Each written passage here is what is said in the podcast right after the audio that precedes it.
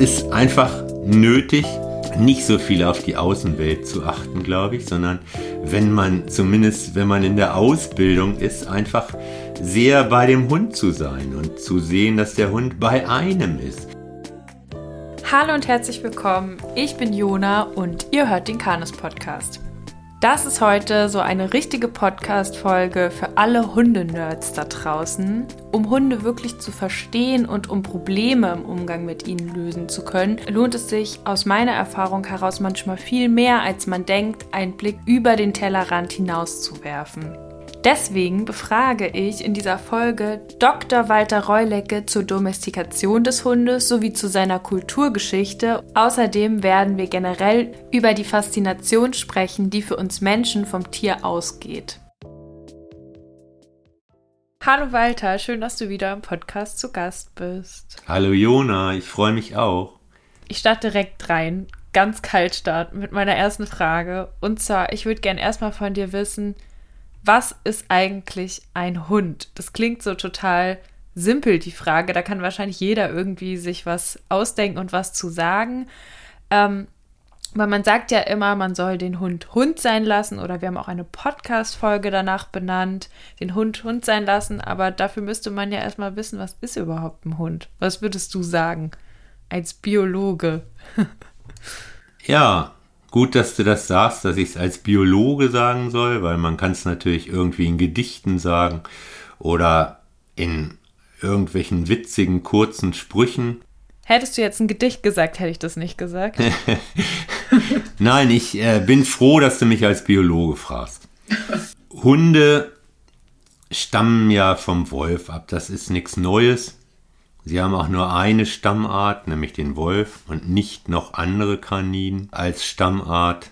Und auch wenn Hunde sich im Laufe dieser mindestens 15.000 Jahre, äh, die sie im Hausstand sind, in dieser menschlichen Umgebung, sehr stark verändert haben und es sehr viele, also mehrere hundert unterschiedliche Rassen gibt, die ganz unterschiedliche Fähigkeiten haben, so sind sie ja doch durch diese gemeinsame Stammform oder durch diese Wildform domestizierte Wölfe. Man kann sie nicht direkt vergleichen mit Wölfen, das sollte man auch nicht tun, weil sie weder diese Zehnkämpferfähigkeiten haben, also alles zu können, auch meinetwegen Nässe, Kälteresistenz etc. Das können ja nicht mehr alle Rassen. Aber so als Referenzsystem kann man schon den Wolf heranziehen, weil der Wolf sich in der, im Laufe der Evolution zu einem sehr sozialen Wesen entwickelt hat. Und man kann sich ja fragen, warum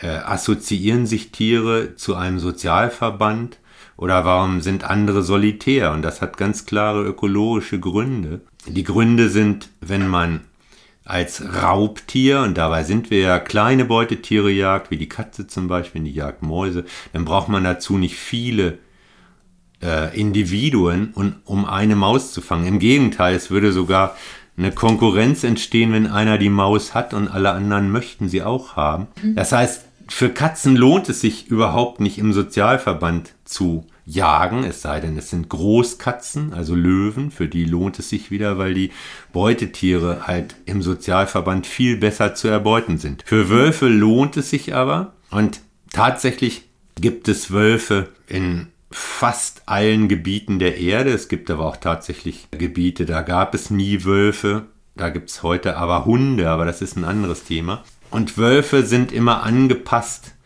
an die ökologischen Bedingungen. Das heißt, die Wölfe, die meinetwegen Elche jagen in der Nordhalbkugel, äh, die haben größere Rudel als die Wölfe, die meinetwegen in Arabien oder in Indien, da gibt es so eine Unterart Palipes, der indische Wolf, äh, die kleine Beutetiere jagen. Die sind paarweise unterwegs, vielleicht mit ihren Nachkommen oder auch saisonal allein. Das heißt, es geht immer nach ökologischen Bedingungen. Wenn nun ein Tier diese Kompetenz hat, so ein Sozialverhalten zu zeigen, weil es sich im Laufe der Evolution so entwickelt hat, dann eignet es sich natürlich viel besser für das Zusammenleben mit Menschen oder mit Menschengruppen als ein nicht soziales Tier, was natürlich mehr seinen eigenen Kopf, sage ich mal so lapidar, hat. Also eine Katze kommt, wenn sie will und geht, wenn sie will. Ein Hund ist ja quasi immer da und ist, äh, hat eine große Bereitschaft,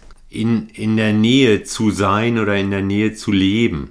Es mhm. gibt natürlich immer Situationen, wo er diese Bereitschaft nicht hat. Zum Beispiel, wenn er irgendwelche Unarten hat oder wenn es ein sehr, sehr selbstständiger Hund ist. Solche habe ich auch schon gehabt.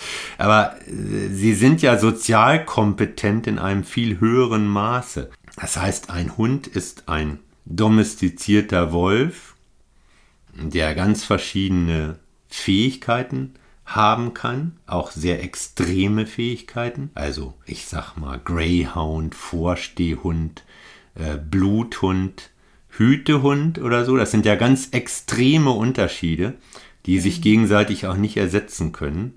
Und ein Hund, dieser als domestizierter Wolf mit diesen sozialen Fähigkeiten, lebt seit Jahrtausenden, also mindestens 15.000 Jahre, aber wahrscheinlich schon viel mehr. Es gibt jetzt Höhlenmalereien, die älter sind als 30.000 Jahre. Und wenn man Robert Carr Wayne, das ist ein Forscher aus LA, glaubt, der hat so molekulare Uhren entworfen, also Mutationshäufigkeiten gemessen im Unterschied zum Wolf und der kommt auf Zeiträume, die noch viel, viel länger sind. Also eher so 100.000 ja. oder ja. Also man kann sagen, zwischen 15.000 und 100.000 muss irgendwie diese Domestikationssache mit dem Hund gelaufen sein, oder? Ja, so. ja 100.000 ist sehr hochgegriffen, aber äh, sagen wir mal, ich würde es so verorten, so zwischen 30 und 15.000 Jahren. Aber mhm. das je nachdem, äh, in der Wissenschaft ist es ja so, je nachdem, wen man zitiert. Spielt aber gar nicht so eine große Rolle, weil wir schmeißen hier mit den Jahrtausenden um sich eine sehr große Rolle spielt, finde ich, äh, dass der Hund in der Umgebung des Menschen war und der Mensch eine künstliche Zuchtauswahl gemacht hat. Und die muss nicht gemacht worden sein, indem man einfach Individuen tötet. Das kann so gewesen sein, es muss aber nicht so gewesen sein, sondern dass man Individuen bevorzugt. So ist es oft in der Evolution ich hatte das schon mal in der ersten Folge so angeschnitten, der besser angepasste hat immer mehr Nachkommen innerhalb der Population als der weniger angepasste. Wenn wir das auf den Hund übertragen, dann hat der besser an den Menschen angepasste oder der dem Menschen besser gefallene, das kann sein aufgrund einer, einer Zeichnung oder eines weißen Flecks oder oder auch aufgrund. Oder vielleicht, weil er weniger aggressiv ist, genau. weniger scheu, zugewandter, netter mit den Menschen, Kindern. Auf allem. jeden Fall. Weniger Futter stiehlt oder weniger eigenwillig, eigenmächtig handelt, denn Wildtiere stellen uns ja oft vor große Herausforderungen, auch diese Wolfsbastarde. Insofern gibt es da eine Zuchtauswahl und die Mensch und Hund haben sich irgendwie gemeinsam entwickelt über diese vielen tausend Jahre. Und ich würde, da ja auch der Hund einen Anteil daran hat, der hat sich entweder von der Siedlung entfernt oder er hat sich näher dem Menschen angeschlossen. Also alle haben Anteil, der Wolf, der Hund, der Mensch. Ja, auf jeden Fall. Aber da nicht nur der Menschenanteil hat, ja, sondern auch voll. der Hund, würde ich fast von einer Koevolution sprechen. Also ich glaube, dass die gemeinsam sich aneinander entwickelt haben und dass da Anpassungen entstanden sind, die es so nochmal gar nicht gibt. das heißt, es wird ja immer, also wurde ja schnell immer mal so gesagt, ja, der Mensch hat sich den Wolf domestiziert, aber so, man weiß ja gar nicht so genau, wie es gelaufen ist. Da komme ich später nochmal mit einer Frage zu. Aber man weiß auf jeden Fall, da hatte, hatten beide irgendwie ihren Anteil an der Geschichte dran. Auf jeden Fall. Man kann sagen, Wolf und Mensch sind sich einfach sehr ähnlich in gewissen Sachen, in ihrer Gruppenstruktur und hatten zu der Zeit eine ähnliche ökologische Nische, die hat zusammengepasst. Und was macht man, wenn man so, entweder man geht in Konkurrenz oder man verbündet sich? Oder? Genau so ist es. Genau so ist es. Und äh, es sind ja sicher auch nicht alle gewesen, die sich dem Menschen irgendwie angeschlossen haben oder als, als Kulturfolger. Das gibt es ja heute auch. also von, von irgendwelchen Abfällen gelebt haben. Bei der Domestikation aller Tierarten ist es immer so, dass ein ganz kleiner Teil der Population äh, domestiziert wurde, bewusst oder unbewusst oder von dem Menschen gesteuert oder von beiden gesteuert. Aber jedenfalls diese kleine Population, wo es denn auch zur Inzucht kommt, die bringt auch Dinge hervor, das kann man heute noch sehen, zum Beispiel bei Rehen oder bei Dammhirschen, äh, dass da plötzlich in kleinen Populationen plötzlich neue Farben auftreten. Bei Dammhirschen schwarz oder weiß. Und ein weiteres Phänomen ist es, das bezieht sich jetzt auf diese Selektion, wenn ich hatte mal, oder meine Tochter, eine meiner Töchter, hatte mal Zwergkaninchen und die waren wildfarbig. Und wenn die Junge haben und da ist eins, was eine weiße Nase hat oder einen weißen Fleck an der Pfote oder so und man lässt mhm. andere Kinder bei der Abgabe ein Tier aussuchen, dann ist meistens zu beobachten, dass sie genau das nehmen mit der weißen Nase oder der Pfote. Das heißt, der Mensch scheint dazu zu neigen, was Einzigartiges haben zu wollen. Und deswegen bin ich ganz sicher, dass auch andere Farben, andere Formen, vielleicht dass ein Ohr kippte oder andere Dinge bevorzugt wurden, obwohl sie gar nicht in der Natur besser angepasst gewesen wären. Einfach mhm. aufgrund dieser Vorlieben von Menschen, die Hunde irgendwie bei sich hatten. Das heißt, um zusammenzufassen, was ein Hund ist, damit man einen Hund verstehen kann, muss man sich also sowohl die Kulturgeschichte des Menschen angucken, wie auch den Stammvater an sich. Also es ist nicht so einfach, dass man jetzt sagt, ach so, ja, wenn ich einen Hund verstehen will, dann gucke ich mir einfach Wölfe an, dann habe ich alles verstanden. Oder wenn ich einen Hund verstehen will, ja, dann gucke ich mir einfach Menschen an, dann habe ich alles verstanden. Ist ja praktisch wie ein Mensch nur nachgebaut oder so.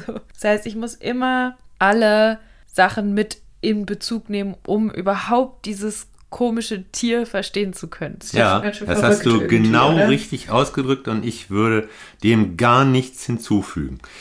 Es ist genau so. Du, man guckt sich die Ausgangsart an, man guckt sich das System an, also die ganze Entwicklung, die ganze Natur- und Kulturgeschichte und man guckt sich die Menschen an. Also und dann, das ist ja das System, wenn man sich alles anguckt, dann müsste es einem eigentlich gelingen, das Ganze zu verstehen.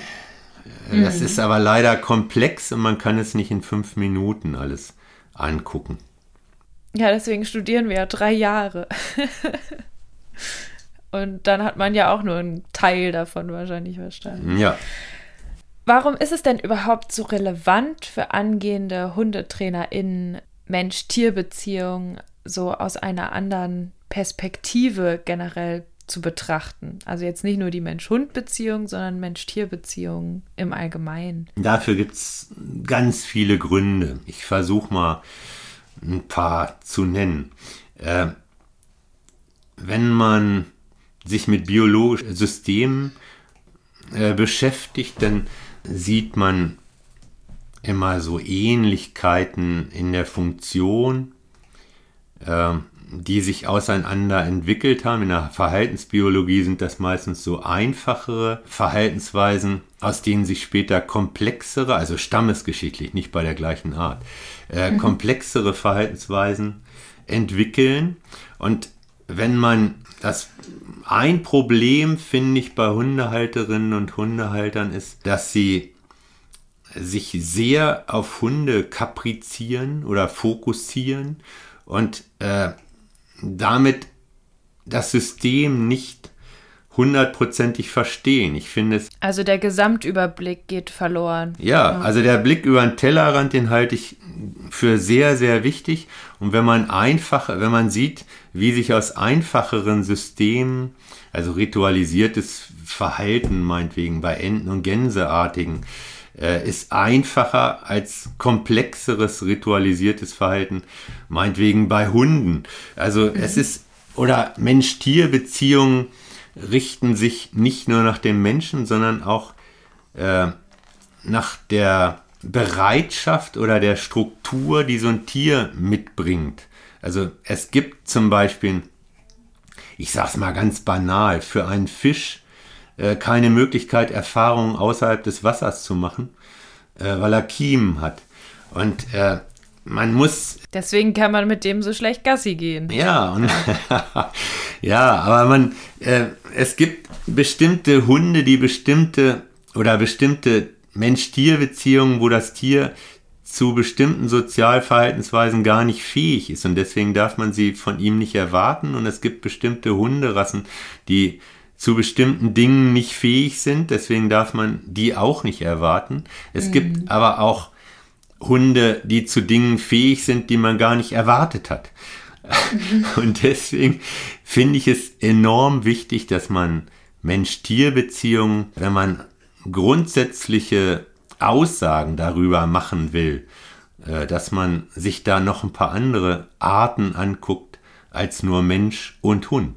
Das, äh, mhm. das, man kommt dann viel einfacher zur Wahrheit, finde ich. Also kann man das so sagen, wenn Menschen ihren Hund verstehen wollen, da denken sie oft sehr zielgerichtet, vielleicht auch sehr zielgerichtet das Problem, das ist ja auch gut, ne? Also man muss ja auch kein ähm, Biologiestudium machen, wenn man ein Problem mit seinem Hund hat, um alles zu verstehen. Aber wenn man es wirklich tiefer verstehen will, einige Sachen, dann ist es manchmal gar nicht so sinnvoll, vielleicht fünf Bücher über Hundeerziehung zu lesen, sondern vielleicht ist es manchmal sinnvoller, mal so ein breiteres Spektrum sich anzugucken, um sich selber Schlüsse ziehen also selber daraus Schlüsse zu ziehen und sich Dinge herleiten zu können.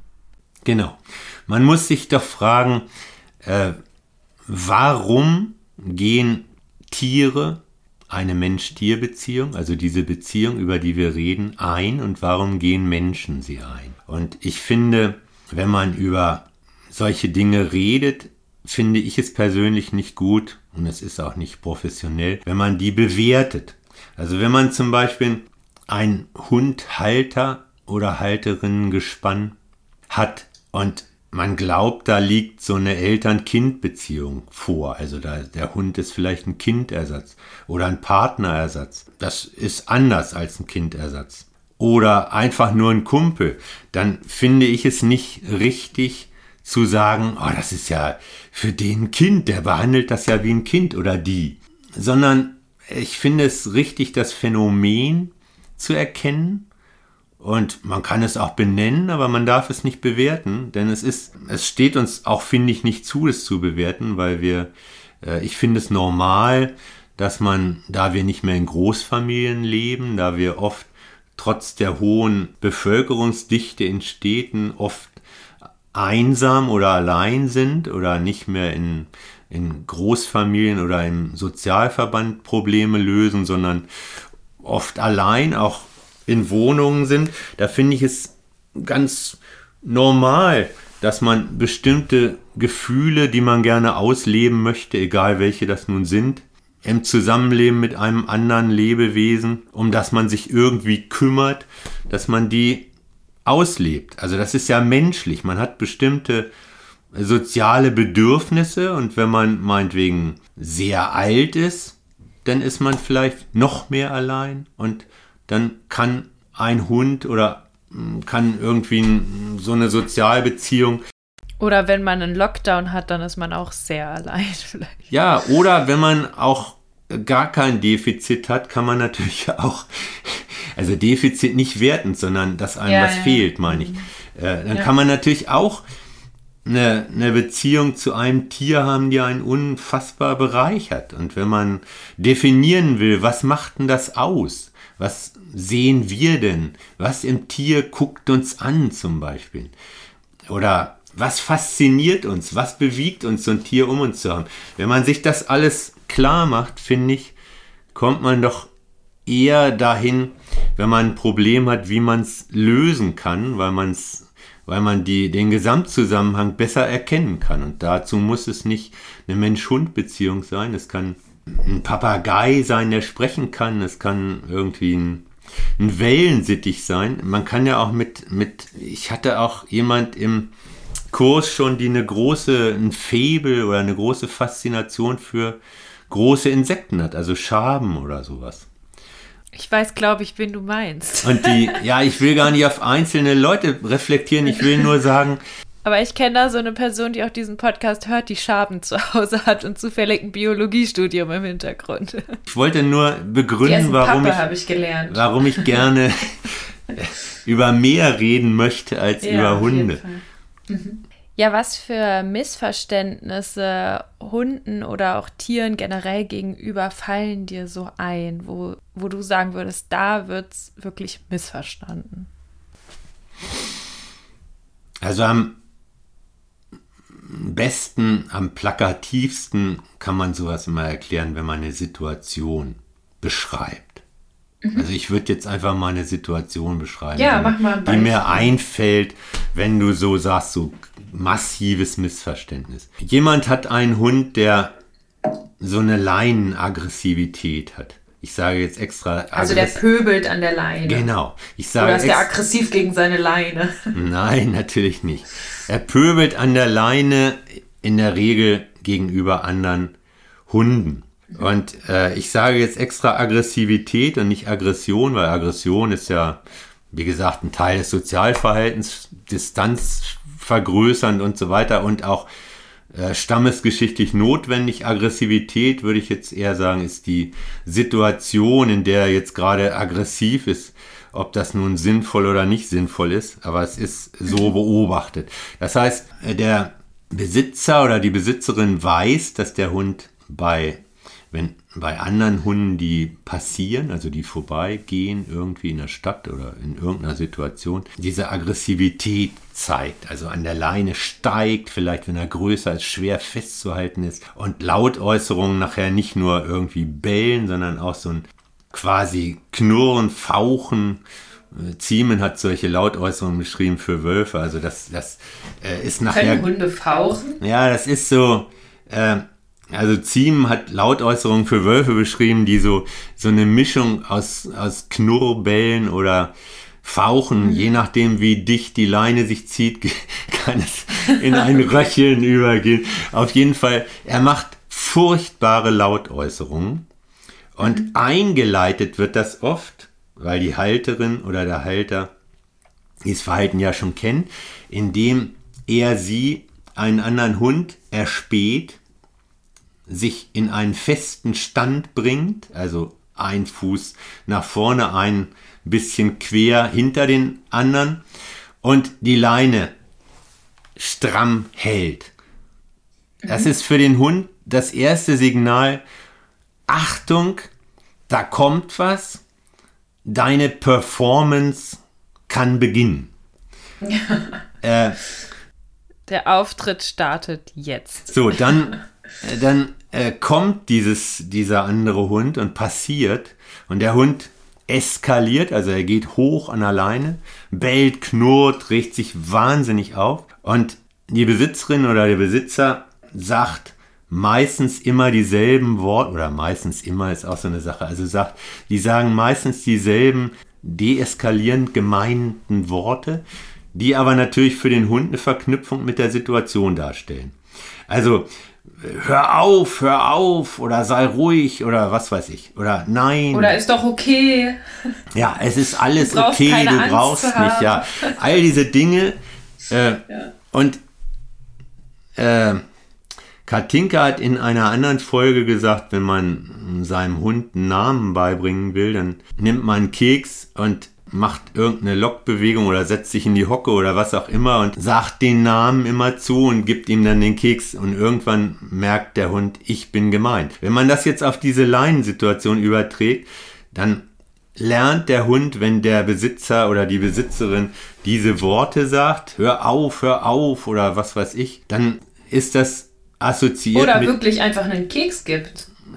Das ist verbunden mit dieser Situation in der er eskaliert. Das heißt, er versteht ja diese Worte überhaupt nicht, sondern verbindet sie einfach mit dieser Situation. Jetzt ist der andere Hund endlich vorbei. Ich habe sowas zigmal erlebt.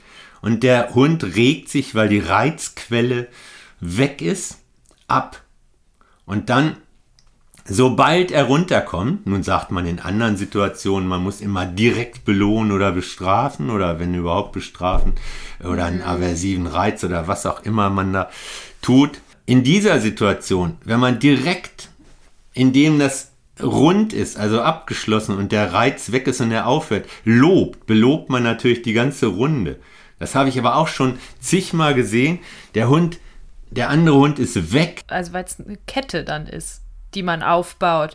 Von der Besitzer hält die Leine stramm zu, man lobt ihn am Ende, es ist eine komplette Kette. Genau. Und diese ganze Runde oder Kette oder nenn's wie du willst, diese Sequenz wird am Ende belobt und dabei oder belobigt und dabei ist nur einfach der Reiz weg und deswegen hat er aufgehört. Wäre der Reiz noch da, hätte er auch nicht aufgehört. Es ist ein klassisches Missverständnis. Wir sind ja bei Missverständnissen. Ich weiß manchmal aber gar nicht, ob es vom Menschen her, also ich glaube, wenn Menschen sich wirklich die Situation von außen angucken, dann sehen sie das auch. Oder bei anderen können sie es, glaube ich, häufig ganz gut erkennen, dass da manchmal dann teilweise sogar zwei zusammenpöbeln.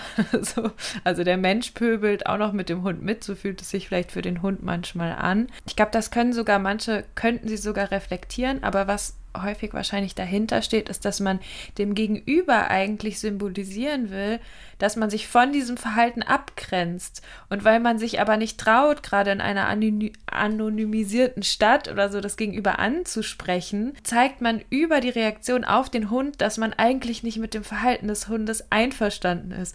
Und es, man könnte es doch so viel einfacher machen, wenn ich einen Hund an der Leine habe und der pöbelt und ich will meinem Gegenüber sagen, ich finde das auch nicht in Ordnung, dass man so rumpöbelt, könnte man ja einfach dem Gegenüber das sagen.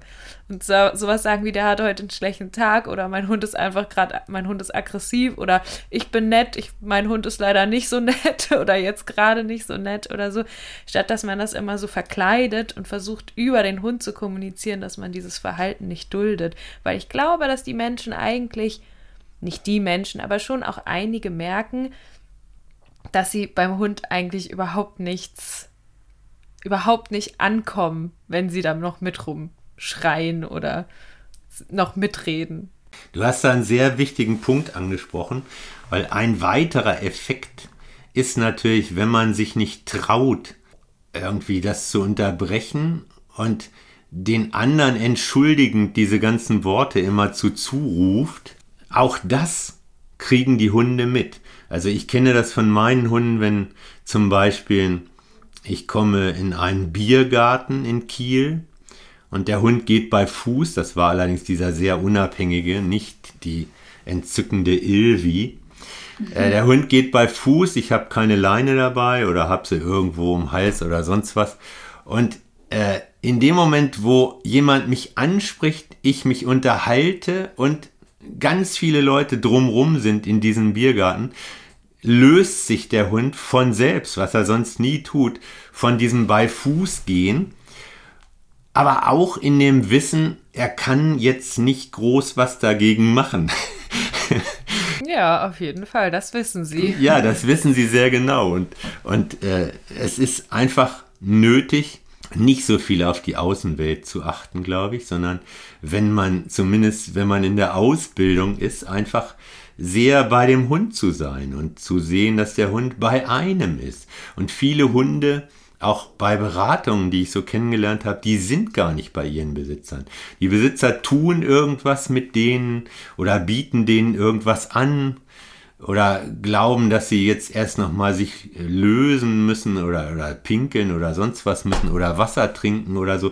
Und die Hunde sind aber im Kopf, das sieht man ja sofort, ganz bei Außenreizen. Und das herzustellen ist doch erstmal wichtig, finde ich.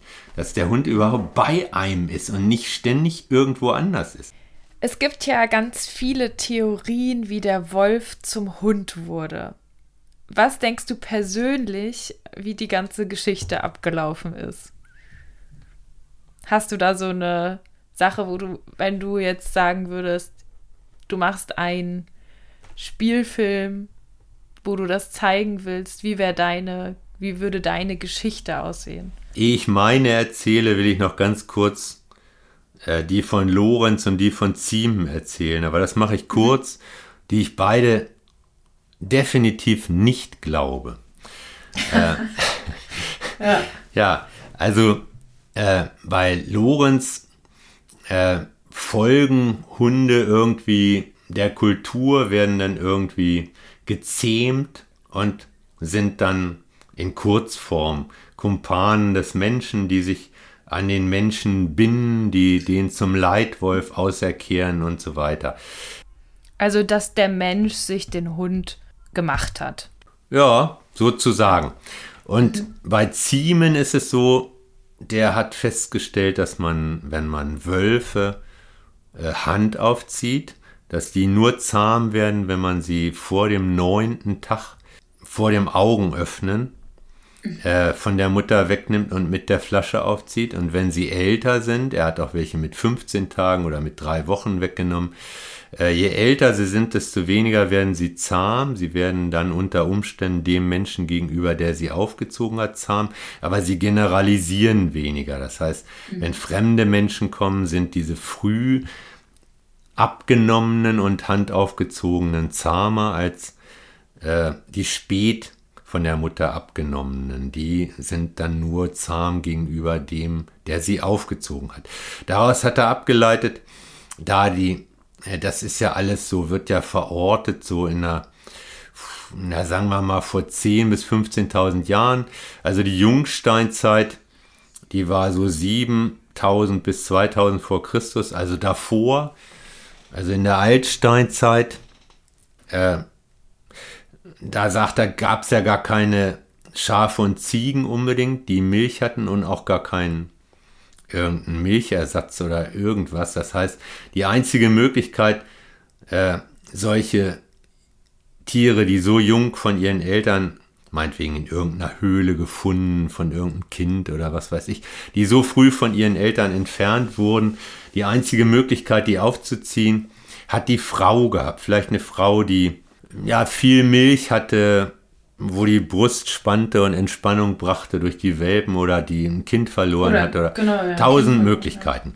Ja. So und deswegen glaubte Ziemen oder hat geschrieben, dass die Frau den Wolf domestiziert hat und den Hund quasi. Das glaube ich auch nicht, weil ich überhaupt nicht glaube, dass das so ein kurzer Prozess war. Das ist ganz entscheidend. Also es ist sicher das hat Ray Coppinger mal beschrieben, es ist sicher ein, ein sehr langer, langsamer Prozess. Und wir haben heute solche Prozesse auch. Wir haben Tiere, die so Kulturfolger sind, die also sich irgendwelchen menschlichen Siedlungen anschließen. Füchse. Weil, ja, so. weil sie da Vorteile haben. Also wir haben Füchse in der Stadt. Ich selber habe in Kiel einen Fuchs nachts auf einer Aral-Tankstelle gesehen, was mich sehr gewundert hat. Na gut, auf einer Tankstelle. Wir wollen kein, keine Werbung machen oder Anti-Werbung. Ich habe also einen Fuchs auf einer Tankstelle gesehen. Äh, Füchse haben viele Vorteile. Sie werden weniger bejagt in der Stadt. Bejagung von Wildtieren in der Stadt ist schwierig bis unmöglich. Das sieht man an den Wildschweinen in Berlin. Ähm, wir haben Rabenvögel, die Kulturfolger sind. Also wir haben ja Elstern hauptsächlich in Stadtbereichen und weniger im freien Feld oder Wald. Im, mitten im Wald sieht man überhaupt keine Elster. Wir haben diese ganzen Rabenkrähen das sind ja eher so Kulturfolger, Nebelkrähen weniger. In der Stadt, also ich glaube einfach, da sind Teile, also Wölfe, vielleicht welche, die irgendwie schwächere Rudel hatten, also zahlenmäßig schwächer oder anders irgendwie schwächer, über Jahrhunderte, das ist sicher ein ganz langer Prozess, haben sich irgendwie assoziiert und sind diesen steinzeitlichen Jägern gefolgt und haben gefressen, was überblieb. Also Kot, das ist ja heute noch zu beobachten, dass, dass Hunde, viele Hunde sehr gerne Kot fressen, was Menschen sehr anekelt auf Autobahnraststätten. von, ja, von den Anglern im Mainbogen. Ja, also jedenfalls haben sie sicher Hinterlassenschaften aller Art, Knochen, unverdauliches Kot etc gefressen und davon gelebt. Und das waren sicher nur einige aus der Population, das haben wir schon besprochen. Und die haben dann irgendwie Besonderheiten aufgewiesen. Also andere Farben oder ein Fleck oder ein Schlappohr oder dies oder das. Und dann hat man sicher denen, die man die einem besser gefielen oder die besser angepasst waren oder die zahmer, zutraulicher, netter oder die besser gewufft haben, wenn jemand Fremdes sich dem Lager näherte oder den hat man vielleicht Genau, da nochmal ganz kurz vielleicht zu sagen, ähm, Wölfe bellen nicht in der Form wie Hunde. Das heißt, damit da inkludierst du sozusagen nicht die Theorie, dass ähm, Wölfe als Wachfunktion direkt gehalten wurden. Das will ich aber nicht, nicht ausschließen, so weil Wölfe in nur nicht in der Form wie jetzt ein Wachhund, der so bellen kann. Ne? Also Wuffen ist drin, bellen ist, können sie auch ein bisschen, aber ja, die können so so ein äh, laut machen, wenn sie so very excited sind. Also so ein kurzes oder so. Also ich kann das schlecht nachmachen, aber so ein kurzes, abgehacktes Bell, so einen Bell-ähnlichen Laut können sie machen. Aber sicher merkt man, wenn man steinzeitlicher Jäger oder Jägerin ist, merkt man bestimmt, wenn ein Tier aufgeregt hin und her mhm. läuft und immer wufft, weil das ja eine Unruhe im Lager bringt. Also das, mhm. diese Wachfunktion also schließe ich nicht aus. Anzeichen können sie geben, aber halt nicht andere verbellen, oder? Stimmt. Also mhm. man beobachtet sie, aber man hat sie nicht als Schutzfunktion. Genau, aber, ja. Mh, höchstens als Indikator. Genau, ja. Mhm. Das, da sind sie natürlich super fein. Ja, und das ist sicher ein Vorteil. So assoziierte mm, Wölfe oder wie wir sie nennen im Übergang, weiß ich jetzt gar nicht, Hundevorstufen zu haben, das ist sicher ein großer Vorteil. Erstens ist das Lager sauber, das heißt, man hat nicht so viele Hinterlassenschaften für die Verfolger, weil es gab ja auch Verfolger, also Raubtiere.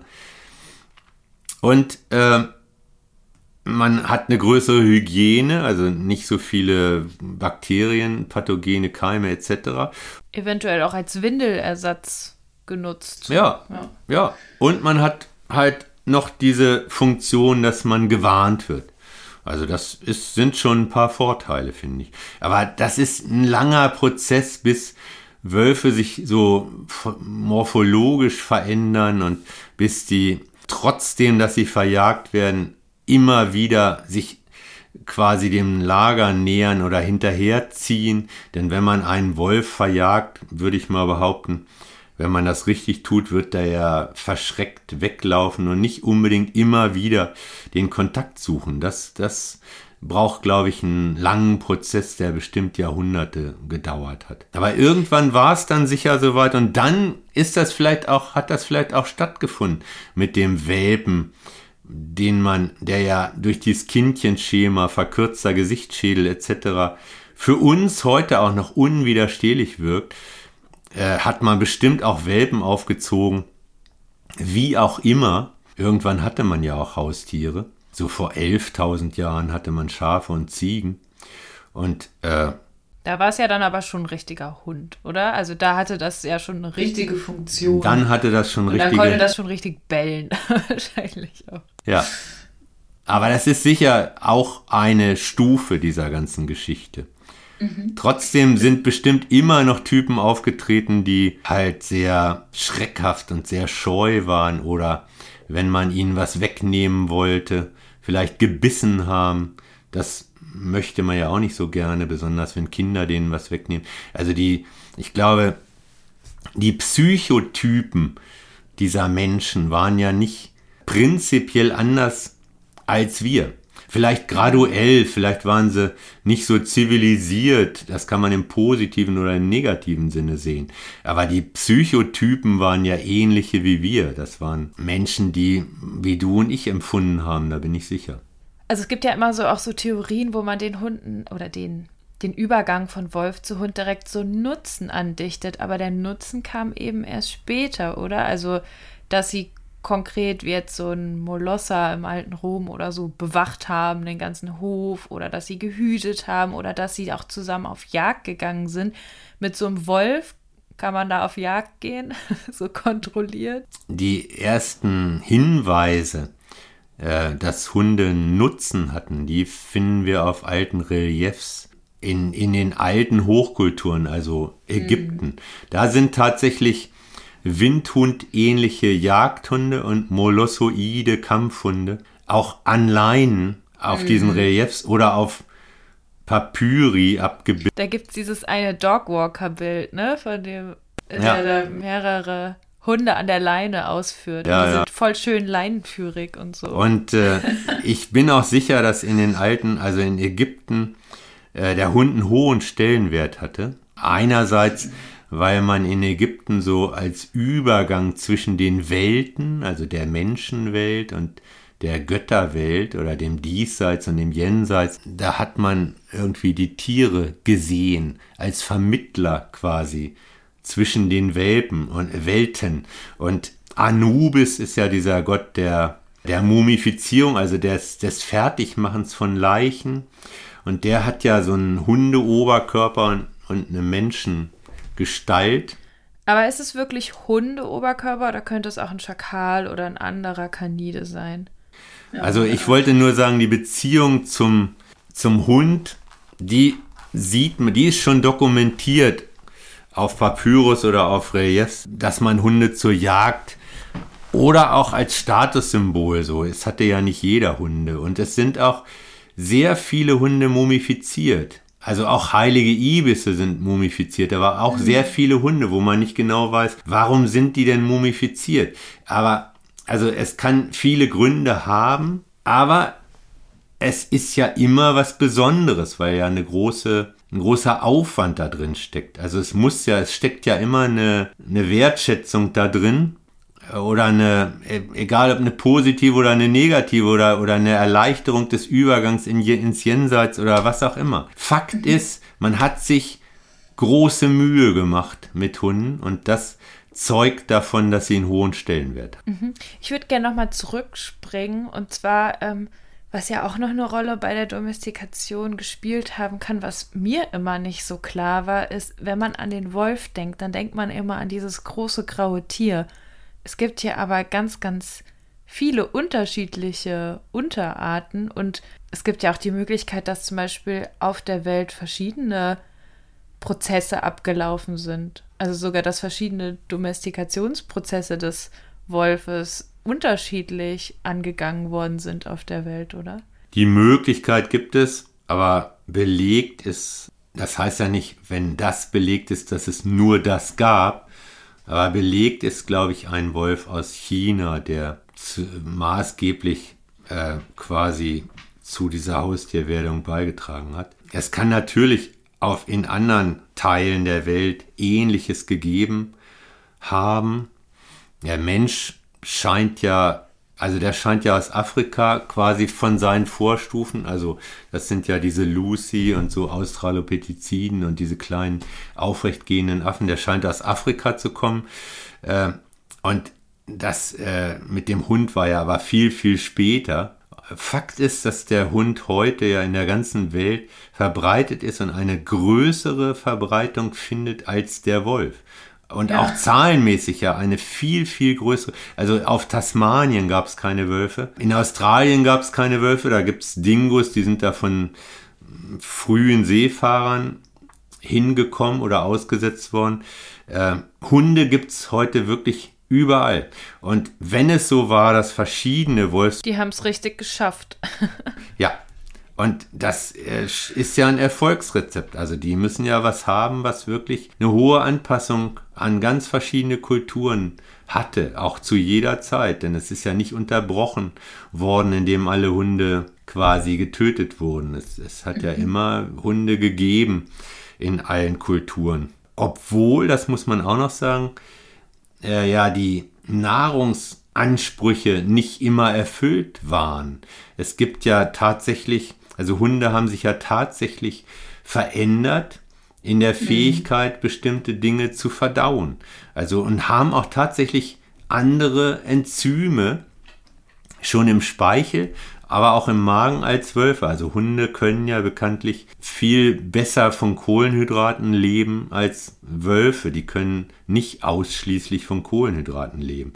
Während Herdenschutzhunde in bestimmten Regionen von den Hirten mit, mit Getreidebrei oder irgendwelchen anderen Abfällen gefüttert werden und damit durchaus klarkommen. Große, starke Hunde. Das heißt, du hast angesprochen, es hätte, vielleicht ist das in so China, also im asiatischen Raum passiert. Was war denn da für eine Wolfsform? war ja wahrscheinlich nicht der europäische Grauwolf.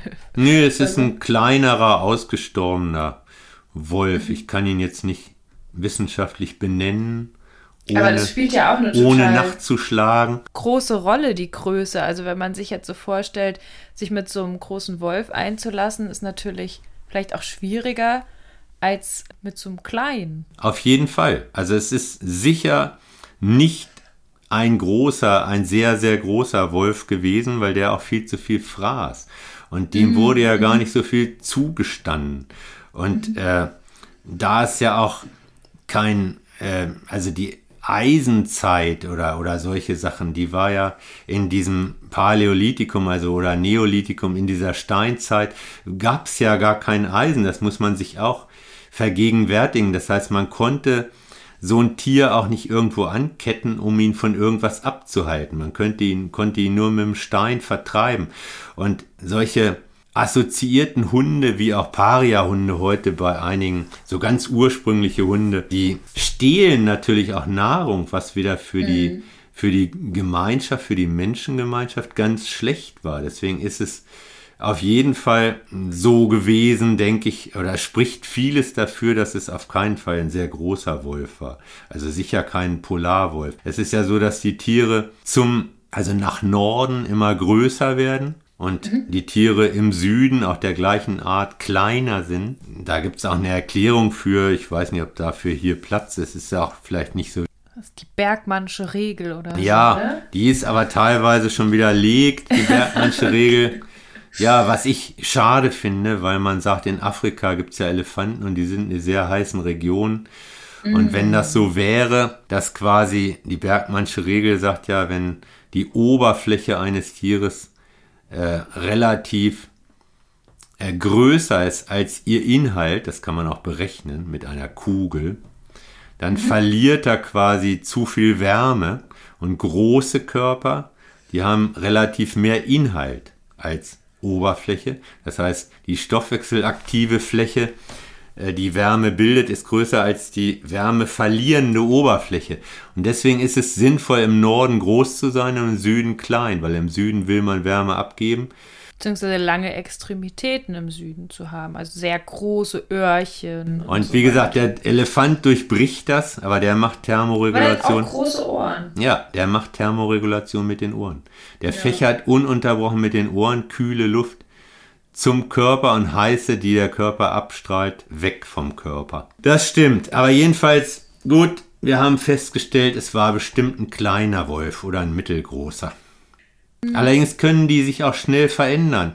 Also es sind sicher, die Selektion hat sicher zugunsten kleinerer Formen stattgefunden, sagen wir mal so. Sowas kann auch schnell mhm. durch eine künstliche Zuchtauswahl entstehen. Da sind bestimmt haben kleinere, die besser angepasst waren, mehr Nachkommen gehabt, wieder als die größeren, die viel zu viel Futter brauchten. Du hast es schon so ein bisschen angesprochen, aber ich würde es gern nochmal genauer fragen. Und zwar, welche Rolle spielte denn das Kulturgut Hund so in der Geschichte der Menschheit? Oder nochmal so gefragt, was denkst du, wie hätte sich die Menschheit ohne den Hund entwickelt? Also, ich, wenn man das mal so durchspielt im Kopf, Wären die überhaupt dann sesshaft geworden oder vielleicht viel später erst? Oder hätte es dann überhaupt andere Haustierwerdung gegeben? Also der Hund ist ja schon, wenn man sich mal so die ganze Geschichte anguckt, ein richtig krasses Kulturgut, oder? Also dass die Geschichte oder die Sesshaftwerdung der Menschen so nicht stattgefunden hätte, das glaube ich nicht, weil war einfach eine Zeit, wo die Menschen sich stärker vermehrt haben. Es gab einfach nach der Eiszeit mehr rivalisierende Menschen und es war einfach ein irrer Vorteil mit domestizierten Pflanzen, haben wir mhm. kurz schon angesprochen, also Anbau von Gräsern, die mehr Ertrag lieferten als äh, gesammelte Gräser mhm. oder Anbau von Wurzeln, die mehr Ertrag lieferten als als gesammelte Wurzeln und gezähmten Haustieren, die man immer schneller reproduzieren konnte, weil sie eben sexuell hypertrophiert, also überentwickelt waren, konnte man einfach viel mehr Lebensmittel produzieren. Und daran hat, glaube ich, der Hund nicht so einen Anteil. Ich glaube, die Geschichte hätte sich nicht verändert. Es wäre natürlich, wenn ich mal emotional werden darf, was wir ja eigentlich nicht wollen, eine ärmere Welt, weil wir diesen Hund nicht hätten, den wir an so vielen Stellen gebraucht haben, um uns so zu entwickeln, wie wir sind. Aber man muss auch sagen, ich habe zwar eben gesagt, in den Hochkulturen war der Hund sicher hoch geschätzt, aber das hängt auch immer vom Sozialstatus ab. In den Hochkulturen war der Hund bei Leuten mit hohem Sozialstatus, denn nur die sind uns ja überliefert worden als Mumien, hochgeschätzt und bei den ganz einfachen, die die Pyramiden gebaut haben, jahrzehntelang gebaut, geschuftet haben, die hatten ja nicht alle noch Hunde, sondern es hängt auch immer sehr stark von dem Status ab, den man hat. Und in der Geschichte, glaube ich, nach diesen Hochkulturen, da gibt es zwar immer wieder Hinweise für geliebte Hunde. Es gibt im zweiten Jahrhundert nach Christus einen Grabstein für einen Hund. Und es gibt diese Geschichte, dass als Maria Theresia geköpft wurde, ihr aus den Gewändern, also aus den Kleidern und Unterröcken ein Hündchen viel, was sie in der ganzen Zeit, in, als sie gefangen war, verborgen hatte und so. Es gibt immer so rührende Geschichten. Das heißt, Menschen hatten auch immer emotionale Beziehungen zum Hund. Aber so im Großen und Ganzen hatten die, glaube ich, äh, die Menschen in der Geschichte bis heute eher so eine Nutzungshaltung gegenüber dem mhm. Hund. Das heißt, die haben den Hund genutzt als ja, Abwehr gegen Feinde, Kriegshunde gab es ja, oder als Helfer beim Beaufsichtigen der Herden gegen Bären oder Wölfe. Das wären dann Herdenschutzhunde oder als Hütehunde, die also Herden managen können, die, die irgendwie, das waren sicher, die waren sicher nicht so perfekt wie heutige Border Collies, aber es waren irgendwelche Hunde, die man irgendwo hinschicken konnte unter lautem Geschrei und die dann mehr oder weniger das gemacht haben, was man wollte, aber irgendwie besser, als wenn man selber hinlaufen muss. ähm, wir, wir haben in, in diesem, es gibt so ein Buch mit ganz alten Fotos, jetzt sind wir schon fast in der Gegenwart, von Karrenkötern, also die haben bestimmt kleine Wagen gezogen mit Milchkannen etc. oder mit Kartoffeln vom Feld für arme Leute, die kein Pferd oder einen Esel hatten. Was ich sagen will, ist zusammenfassend, eine Nutzungshaltung herrschte vor und heute ist ja erfreulicherweise, muss man sagen, der Wohlstand in einer breiteren Bevölkerungsschicht recht hoch. Wir haben immer noch sehr arme Menschen, aber insgesamt sind ja sehr viele äh, Menschen, haben ja einen höheren Lebensstandard als früher. Früher waren das weniger, wenige Reiche. Deswegen haben viele Menschen, glaube ich, eine Beziehung zu einem Hund, der keinen Nutzen hat. Und auch das möchte ich nicht bewerten. Also man könnte jetzt sagen, was willst du mit dem Köter, der, zu was ist denn der gut? Das hätte zum Beispiel mein Vater noch gesagt. Was kann der denn? Wozu ist der gut? Kann der Mäuse fangen oder Ratten fangen oder macht der, bellt der, wenn einer kommt, dass ich das weiß, wenn ich melke oder bringt der mir irgendwas, wenn ich es verloren habe oder so. Also früher mussten Hunde eher zu was gut sein, heute sind sie eher, glaube ich, ein Sozialpartner. Ich will gar nicht sagen Lux Luxusobjekt. Es gibt bestimmt äh, Menschen, die passend zu ihrer Kleidung schwarz-weiß irgendwie einen Dalmatiner haben. Aber ich glaube, das ist nicht die Regel. Die Regel ist doch heute ein... Nee, heute ist es der Wischler. Nein, Quatsch. es ist, die Regel ist, glaube ich, ein einen Gefährten zu haben, das kann ein Kumpan sein, einfach mhm. jemand, der dabei ist. Jemand, sage ich bewusst, weil es gibt ja auch tierliche Personen, also menschliche und tierliche Personen, Mitgeschöpfe halt, die dabei sind und die können verschiedenste Funktionen haben. Angesprochen haben wir schon Partnerersatz, Kindersatz. Oder einfach Sozialpartner, wenn man allein ist. Auch ein, ein also auch um den eigenen Ehrgeiz auszuleben, kann, finde ich, ein Grund sein. Also wenn man mit Tieren sehr sportliche Ambitionen hat, es ist sicher wahrscheinlich meistens ein Mischgrund, aber das könnte ein Grund sein, auch der Ehrgeiz. Ja. Was du angesprochen hast, das nicht sich so alleine fühlen, das sich kümmern wollen, das etwas erziehen wollen. Ich glaube, das ist auch ein ganz, ganz Das ist ein ganz Grund, wichtiger Punkt. Irgendwie Macht ja. über irgendwas zu haben. Ja. Das ist, ja das ist auch bei Kindern äh, ganz entscheidend, das hat Hannah Greve neulich in so einem Podcast gesagt. Äh, das ist für Kinder einfach ein, ein, tolles Gefühl und steigert das Selbstbewusstsein, wenn sie einem Hund, den man mitbringt, ein, ein Kommando geben und der Hund das gerne ausführt. Also der Hund ja. muss ja auch gut dabei wegkommen, aber manche machen das ja auch gerne für ein Leckerli. Also wenn ein Kind einfach Platz sagt und der Hund sich sofort hinlegt, das ist die kindliche Form, die völlig harmlos ist und Selbstwertgefühl steigernd. Also auch wunderbar. Es gibt aber bestimmt auch Menschen, die gerne einfach Macht ausüben über so ein Wesen, das immer zumachen muss was sie möchten, ohne jemals machen zu dürfen, was es selbst möchte. Also es gibt ja immer alle Facetten und Nuancen. Und mhm. dasselbe, was gut sein kann, kann ja in einer Überdosis schlecht sein. Das ist ja ganz klar. Ganz, ganz individuell, ja. Was glaubst du aber, wie das mit anderen Haustieren weitergegangen wäre? Hätte das, das vielleicht länger gedauert? Also kann man sagen, dass der Hund wie so ein, ähm, ich habe ja mit Industriedesignern zusammen studiert, deswegen bin ich da mal beim Thema Prototyp, dass der Hund wie so ein Prototyp erstmal war, wo man den, den man domestiziert hat, weil sowas wie Schafe und Rinder und so kam ja alles nach dem Hund, oder? Also das glaube ich nicht, ehrlich gesagt. Man hat ja bestimmte Ansprüche, wenn man bestimmte Tiere zu Haustieren macht. Und beim Schaf liegt es auf der Hand, das liefert ja besonders viele wertvolle Stoffe oder Utensilien, also Wolle, aus der man Kleidung machen kann, Leder, aus der man Schuhe oder sonstiges machen kann und Fleisch, was man essen kann.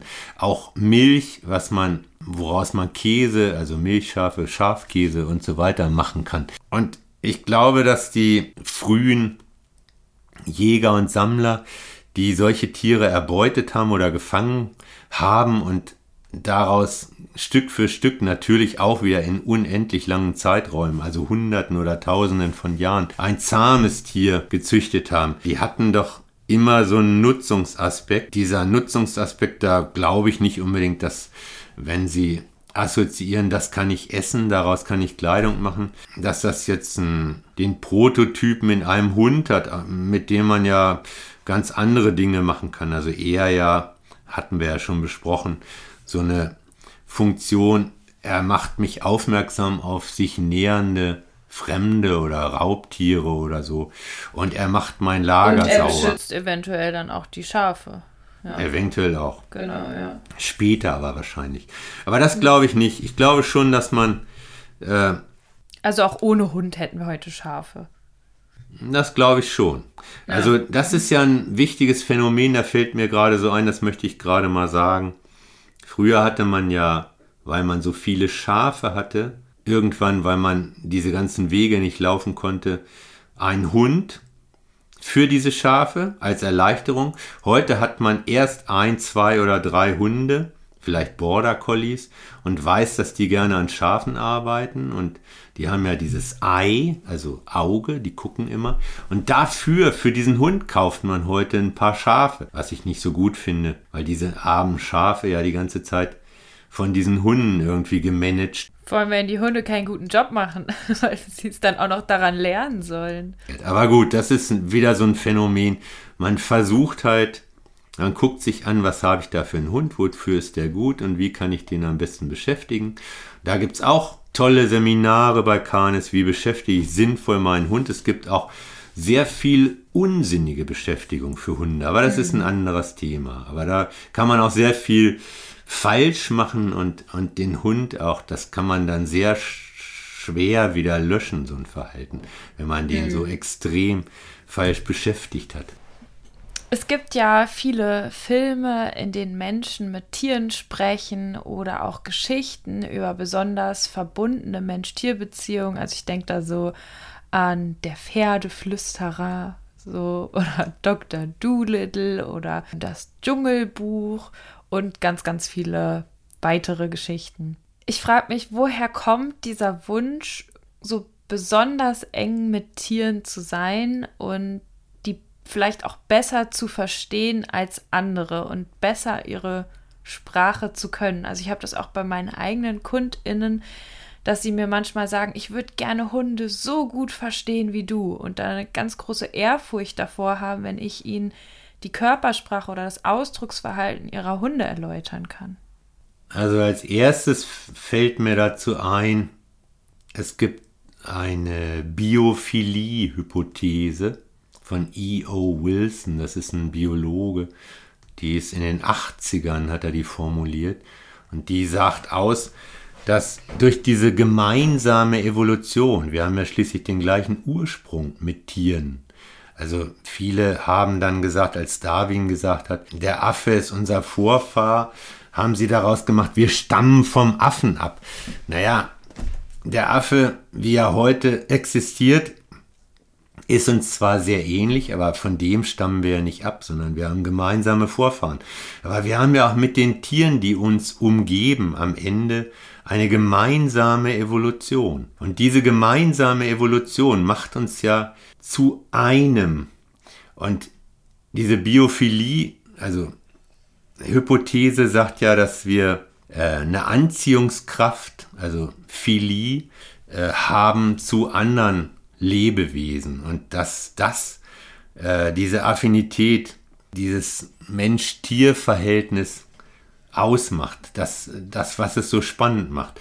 Aber es gibt natürlich noch andere einfache psychologische Deutungen, warum wir gerne uns mit Tieren umgeben. Es gibt so ein, es gibt ja so Gedichte über das, über Hunde, dass die quasi besser sind als Menschen oder es gibt auch vom alten Fritz, König von Preußen, solche mhm. Abhandlungen, dass, äh, dass die Tiere halt ihn nie enttäuscht haben und seit, seitdem er die Menschen kennt, äh, liebt er die Tiere und so. Äh, was ich sagen will ist, das ist natürlich falsch und die Anziehungskraft, die Tiere ausüben, kann eine Motivation auch sein, sie widersprechen ja nicht. Also wenn ich äh, ich kann eine Beziehung zu einem Hund und einem Menschen ja gar nicht vergleichen, weil ein Mensch mich ständig kritisch hinterfragt. Wenn ich in einer Beziehung lebe, egal, oder in einer, das kann ja auch eine andere Beziehung sein als eine, eine partnerschaftliche. Es kann auch zu Mitmenschen in einer WG, zu Kindern, egal. Äh, dann werde ich doch ständig kritisch hinterfragt oder auch kritisiert. Wenn ich irgendwas von mir gebe, sagt jemand anders, das sehe ich aber ganz anders. Wenn wenn ich rausgehen will, dann sagt vielleicht ein anderer Mensch, ich habe aber keinen Bock, mit dir rauszugehen. Ein Hund hat ja all das nie. Ein Hund hat immer Lust, was mit einem zu machen. Er hat immer das, was wir als Freude bezeichnen, was nicht immer Freude ist. Besser wäre zu sagen aktive Unterwerfung. Das kann ich auch erklären, muss ich aber nicht jetzt. Aber er ist immer bereit und stellt einen nie in Frage. Und das ist natürlich, macht auch eine Mensch-Tier-Beziehung, finde ich, so einfach. Einseitig.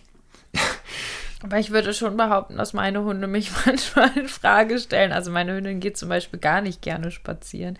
Ich weiß natürlich, was du meinst. Ne? Ja. Es ist so, äh, man kommt nach Hause und die Hunde freuen sich einfach total doll, also freuen in Anführungsstrichen, ne, kommen auf einen zu, klappen ihre Öhrchen nach hinten, wedeln ganz doll.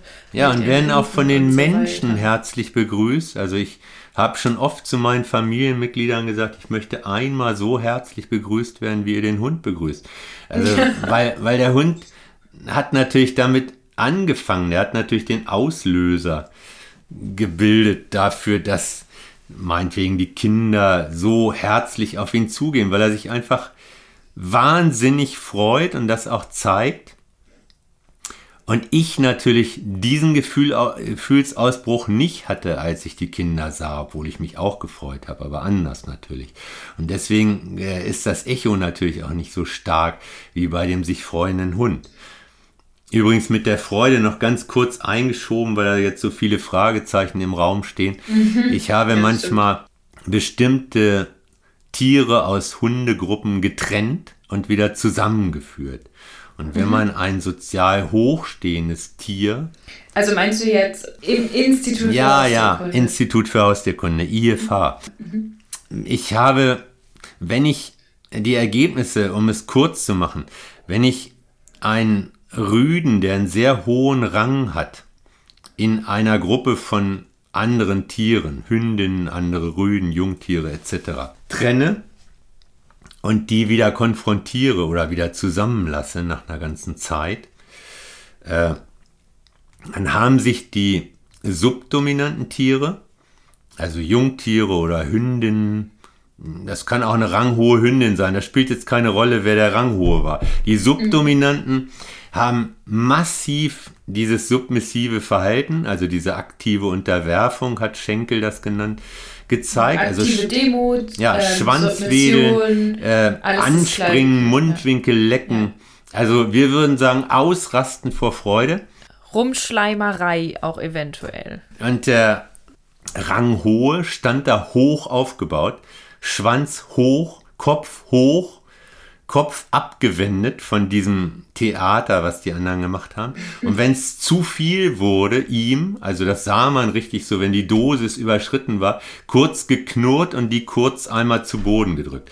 Also so nach dem Motto, nerv mich nicht. Jetzt müsste man ja, wenn es Freude wäre, unterstellen, dass der Dominante oder die Dominante, je nachdem, wie es in der Gruppe, wie ich es nun aufgebaut habe, sich überhaupt nicht freut, die wiederzusehen, was ich ja in Zweifel stelle, weil Hunde ja nicht gerne allein sind. Der hat natürlich mhm. auch äh, meiner Ansicht nach, das ist zwar eine Interpretation, aber da ich ja weiß, dass Hunde in sozialen Systemen leben und nicht alleine sein mögen oder nicht so lange, hat der natürlich sicher auch ein positives Gefühl gehabt, die alle wieder um sich zu haben, hat aber das hat dieses, dieses aufgebaute Verhalten, Kopf hoch, Schwanz hoch und runterdrücken gezeigt, während die anderen alle diese in Anführungszeichen Freude gezeigt haben. Und deswegen ist Freude nicht immer nur Freude. Andererseits kann man aber nicht sagen, es ist nie Freude, sondern immer nur aktive Unterwerfung. Sicher ist auch Freude dabei. Bloß. Ja, freundliches bis demütig, bis aktiv demütiges Verhalten, würde ich sagen, wenn man. Aber es könnt ihr ja mal zu Hause als kleines Experiment machen. Ruft mal eure Hunde und mit einer ganz freundlichen, vielleicht ein bisschen aufgeregten Stimme. Könnt ihr jetzt mal kurz Pause im Podcast machen und dann schaut mal, kann es sein, dass die Rute relativ weit unten ist und ganz schnell hin und her schlägt und die Öhrchen eurer Hunde, und das sieht man auch bei Hunden mit Schlappöhrchen in der Regel noch, dass die Öhrchen sich nach hinten klappen und der relativ schnelle, ausschweifende Bewegung macht, vielleicht sich über die Schnauze leckt oder versucht, euch an den Händen rumzulecken oder sogar hochzuspringen und euch am Mundwinkel rumzulecken. Das könnte sogar auch passieren.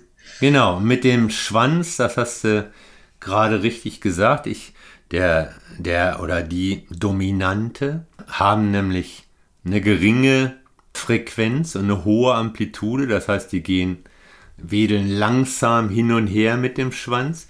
Während Ganz die, steif ist der ja, Während die Subdominanten eine hohe Frequenz haben, also ganz schnell wedeln mit einer geringen Amplitude, also nicht so weit der Ausschlag nach links und rechts, aber dafür ganz schnell. Also das ist schon ein Unterschied zwischen der Begrüßung die ein dominantes Tier gegenüber Subdominanten zeigt oder die Subdominante gegenüber Dominanten zeigen. Das ist ein Riesenunterschied. Und deswegen muss man mit diesen Ausdrücken immer, das ist reine Freude und so ein bisschen vorsichtig sein, weil da auch immer soziale ja, Hierarchien irgendwie eine Rolle spielen, wer sich wie doll freut. Das wollte ich an dem Beispiel nur sagen. Also es, man muss immer sehr genau hinschauen und ich finde, man muss lernen, Verhalten zu beobachten, das können auch nicht alle. Wenn man fünf Leuten etwas zeigt und sagt, was hast du gesehen, haben alle ein bisschen was anderes gesehen, das ist aber mhm. menschlich. Man muss dieses Beobachten lernen, am besten muss man unbewusst, ohne genau hinzugucken oder ohne das auf anzustellen, muss man das am besten mitkriegen, das kann man aber leicht lernen. Und man muss die Interpretation lernen und das kann man einfach, das hatten wir jetzt schon öfter gesagt, indem man mehr darüber weiß, über, über die Verhaltensweisen oder was sie bedeuten. Das und man muss ein bisschen über biologische Begrifflichkeiten vielleicht was verstehen. Zum Beispiel hast du ja jetzt immer wieder den Begriff Dominanz gesagt und da ist er ja auch richtig verwendet, weil da hast du ja jetzt zum Beispiel Hunde oder Wölfe oder Wopus oder Povus in einer Gehegesituation beobachtet, die dauerhaft miteinander in Beziehung standen. Und deswegen kann man da dann auch eben von einer Dominanz oder einer Subdominanz sprechen.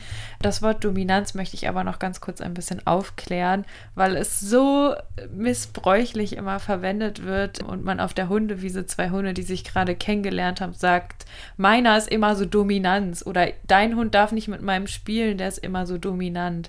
Und da ist es eben nicht an der richtigen Stelle, was da häufig gemeint ist, zum Beispiel, dass ein Hund viel Imponierverhalten zeigt zum Beispiel. Aber da habt ihr ja gewisse Beziehungsstrukturen beobachtet und festgestellt, ah, der Hund ist immer in einer, also in einer Häufigkeit wiederholend verhält er sich so und so und deswegen kann man das dann festmachen in der Beziehung. Habe ich das richtig gesagt? Ganz genau.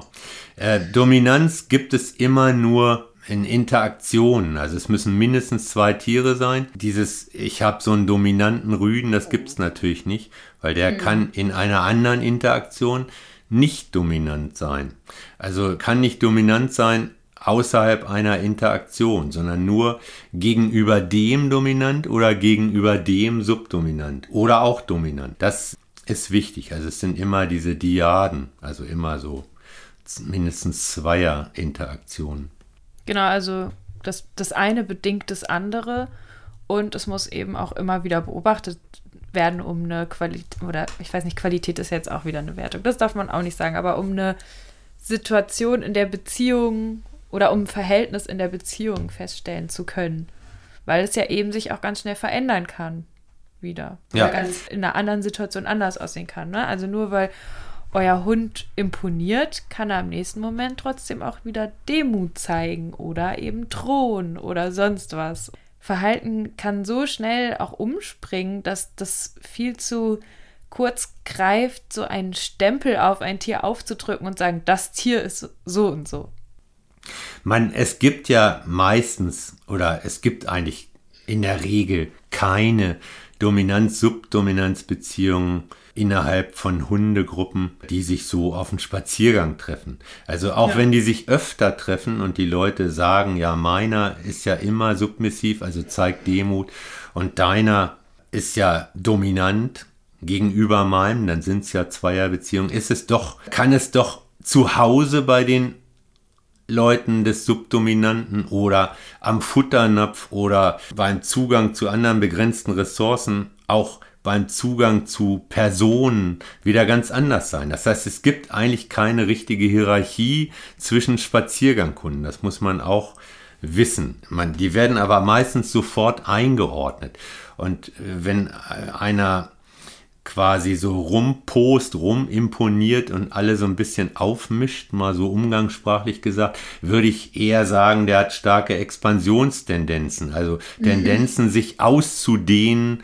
Äh, das kann aber auch schief gehen. Da guckt der Nachbar aber komisch, wenn man sagt, genau, dein Hund hat starke das wollte ich auch noch sagen. Man, man muss gar nicht diese ganze Sprache so im Alltag übernehmen.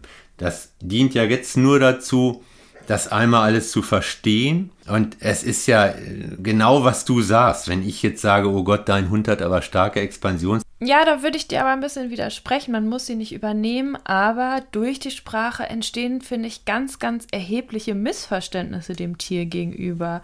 Und dadurch, dass dieses Dominanzwort so geläufig ist, kann man dann vielleicht auch gar nicht mehr so genau hingucken, weil man gehört, also ich habe häufig HundehalterInnen, vielleicht auch sogar Welpen, von Welpen, die ankommen und sagen, auf der Hundewiese wurde gesagt, dass meiner dominant ist. Und dann haben die Angst, dass die einen bösen Hund haben. Jetzt mal so ganz Oder find's gut, je nach je nach Charakterzug. Aber äh, ja, es ist, naja, wir haben es ja erklärt. Also ich meine nur, wenn man zu viele Begriffe so im Alltag einbringt, dann klingt das auch leicht natürlich gestelzt. Und ja. ich finde, das ist aber wieder eine ganz persönliche Sache.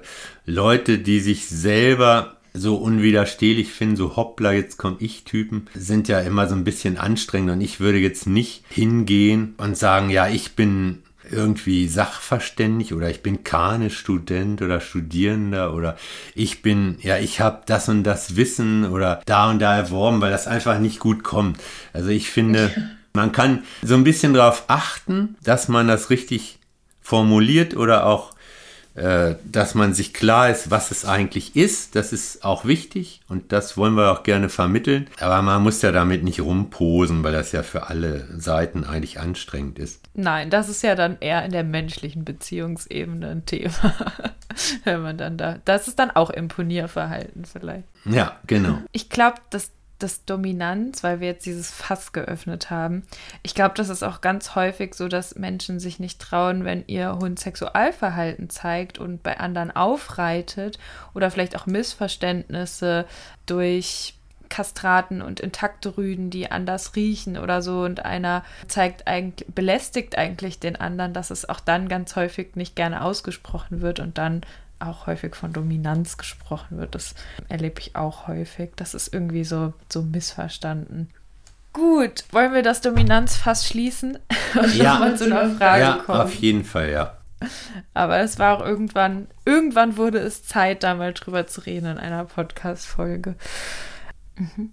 Ich weiß nicht, ob das zur Biophilie-Hypothese dazu zählt, aber ich kann mir irgendwie auch vorstellen, dass es so ist, dass gerade Menschen, die vielleicht gar nicht so eng mit Tieren groß geworden sind und nicht so einen Zugang zu Tieren haben, wahnsinnig fasziniert da davon sind, dass es noch andere Lebewesen gibt, die gar nicht sich komplett unterscheiden, sondern die auch in manchen Sachen ähnlich sind und ähm, immer wieder faszinierend sind, wenn sie Sachen machen, die wir nachvollziehen können. Sei das jetzt, dass sie gähnen.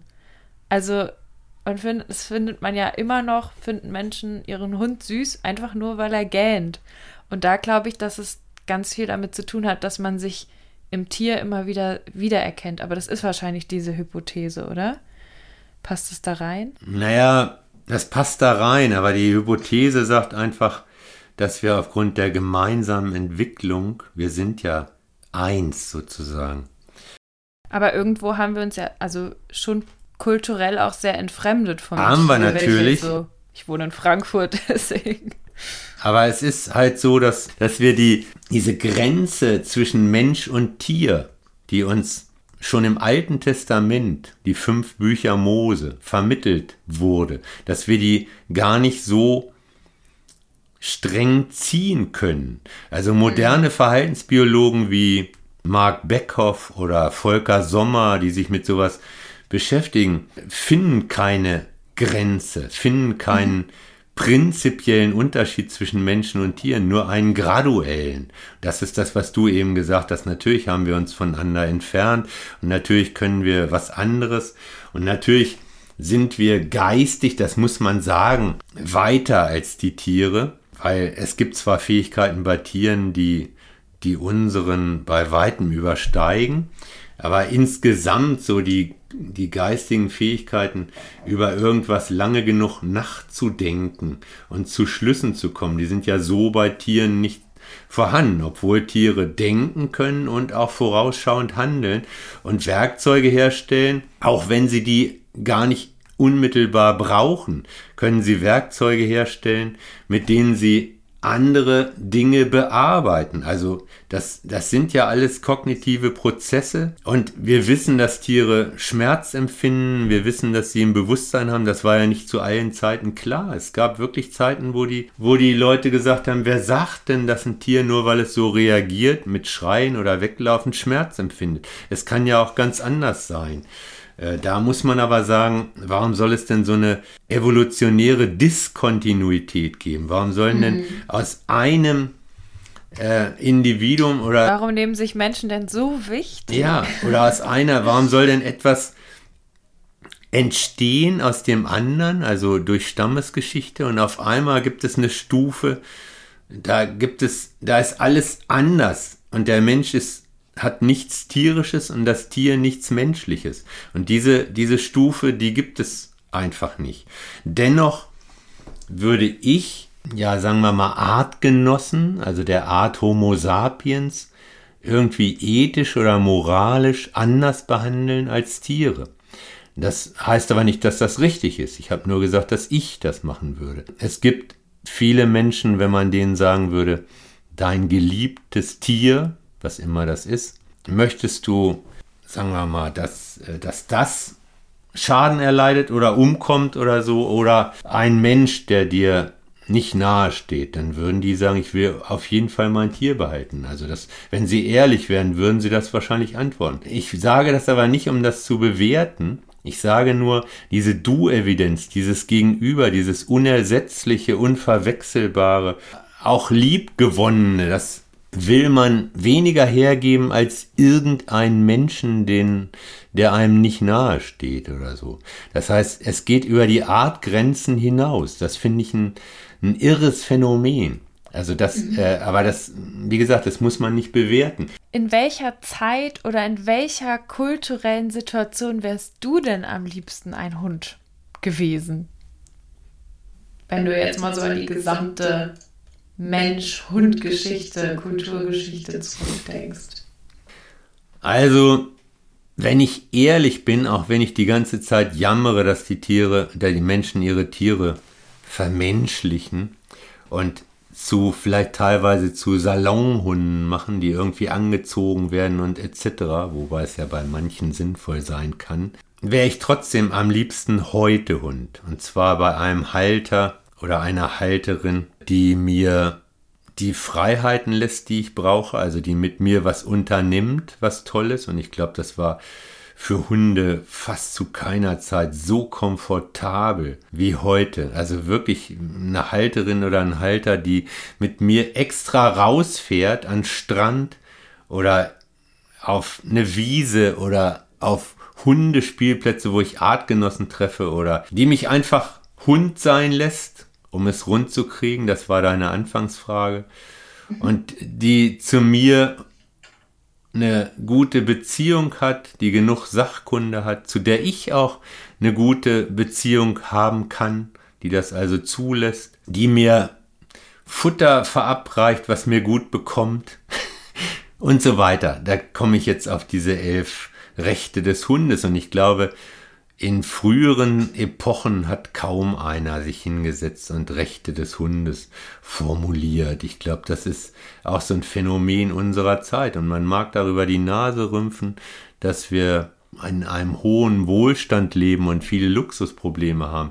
Aber für Hunde, nicht für alle, aber für viele ist das, glaube ich, eine, eine schöne Zeit, die sie haben können mit uns. Mhm.